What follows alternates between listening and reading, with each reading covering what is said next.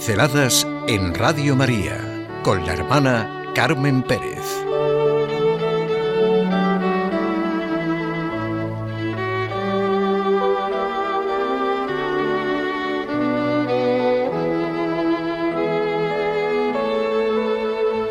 Vivir y anunciar el Evangelio. Somos bautizados y enviados. Dios quiere que todos los hombres se salven y lleguen al conocimiento de la verdad y a la experiencia de su misericordia por medio de la Iglesia Sacramento Universal, nos recuerda el Papa Francisco en su mensaje para la Jornada Mundial de la Misión. Es muy fácil dejar de ser cristiano. Muchos seguimos estando bautizados y Jesucristo siempre sabrá dónde encontrarnos, aunque nosotros le dejemos. Porque Jesucristo llegó hasta lo más bajo para encontrarnos. Pero ¿cuántos de nosotros somos cobardes, culpables de detenernos e incluso de retroceder y de dejar el camino? Somos culpables de no anunciar el Evangelio, de no vivirlo y compartirlo, de no creer realmente en él. La humanidad sufre y espera la verdadera libertad, nos dice el Papa. Pablo de Tarso, como tantísimos otros, no escogió la cobardía y fue el apóstol de las gentes.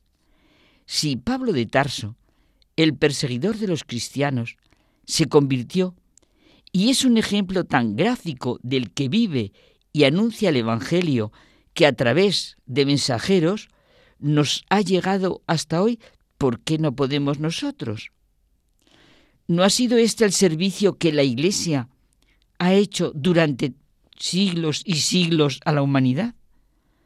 ¿Dónde está esta imposibilidad? El amor y la fuerza de Dios son infinitamente más grandes que nuestra debilidad, cobardía, indiferencia, pero está en juego nuestra libertad. Recordemos aquello de Lewis, solo hay dos clases de personas, aquellas que se encuentran realmente con Jesucristo y dicen como María, hágase en mí tu voluntad. O aquellas otras a las que Dios dice, hágase tu voluntad.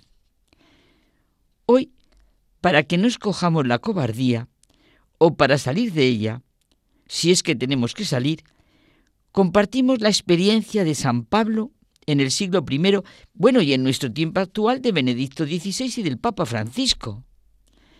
¿Por qué es estéril el amor, la fuerza de Dios en nosotros? ¿Solo porque no somos realmente libres? ¿Porque no respondemos a los auténticos anhelos y deseos de nuestro corazón?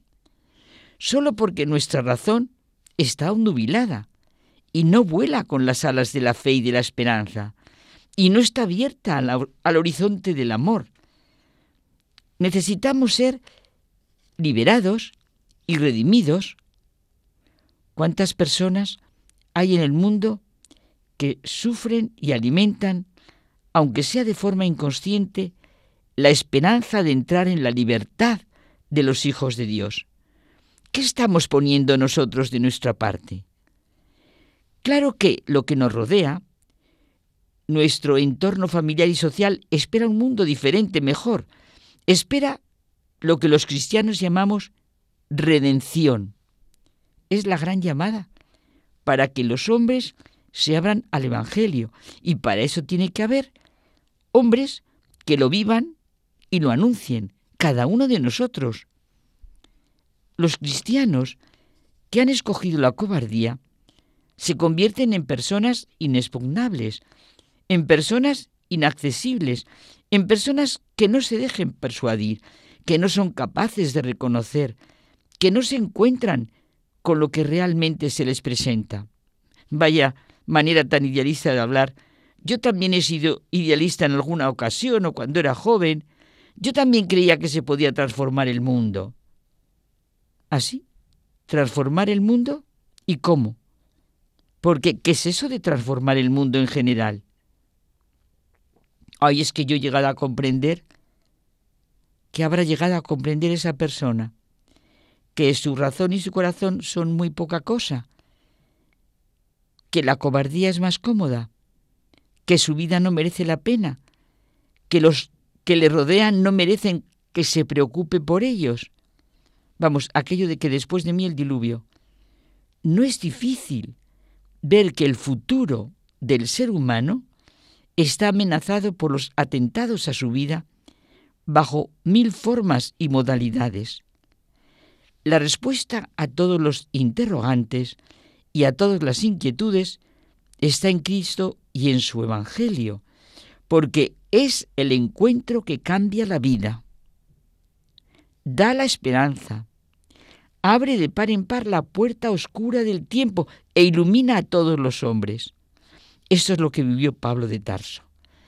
Él comprendió muy bien que solo en Cristo la humanidad puede encontrar redención y esperanza. Lo que nos decía el Papa, quien no conoce a Cristo, aunque tenga múltiples esperanzas, en el fondo está sin esperanza, sin la gran esperanza que sostiene toda la vida e ilumina la muerte. ¿Qué sentiría Pablo para exclamar, ay de mí si no predicara el Evangelio? Pues ciertamente, su exclamación es consecuencia del reconocimiento del amor que Jesucristo vino a mostrarnos. Esta actitud de Pablo es la energía que hace crecer en la familia humana la armonía, la justicia, la comunión entre las personas, las razas y los pueblos.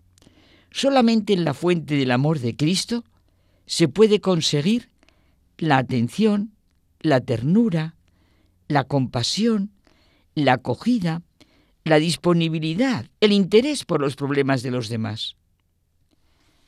San Pablo nació hace dos mil años en Tarso y cuando lo leemos, lo oramos ante la mirada de Jesucristo, lo sentimos nuestro, actual, Muchas veces podemos orar diciendo, como en primera persona, las mismas palabras de Pablo. El Papa Francisco nos recuerda que él sintió de modo imperativo la misión de anunciar la promesa de la vida en Cristo Jesús, nuestra esperanza, para que todos puedan beneficiarse de la misma herencia. No podemos dejarnos llevar por la cobardía. El cristiano es un hombre que sabe que verá algún día al Señor cara a cara aquel que dijo, todo lo que no hayas hecho por uno de estos pequeños, me lo habrás negado a mí. No podemos dejarnos llevar por la cobardía. La humanidad privada de Cristo está sin esperanza. Vivamos convencidos de que Jesucristo nos ofrece la verdadera vida, la felicidad para la que hemos sido creados. Vivid y anunciadlo, vivir y anunciar el Evangelio.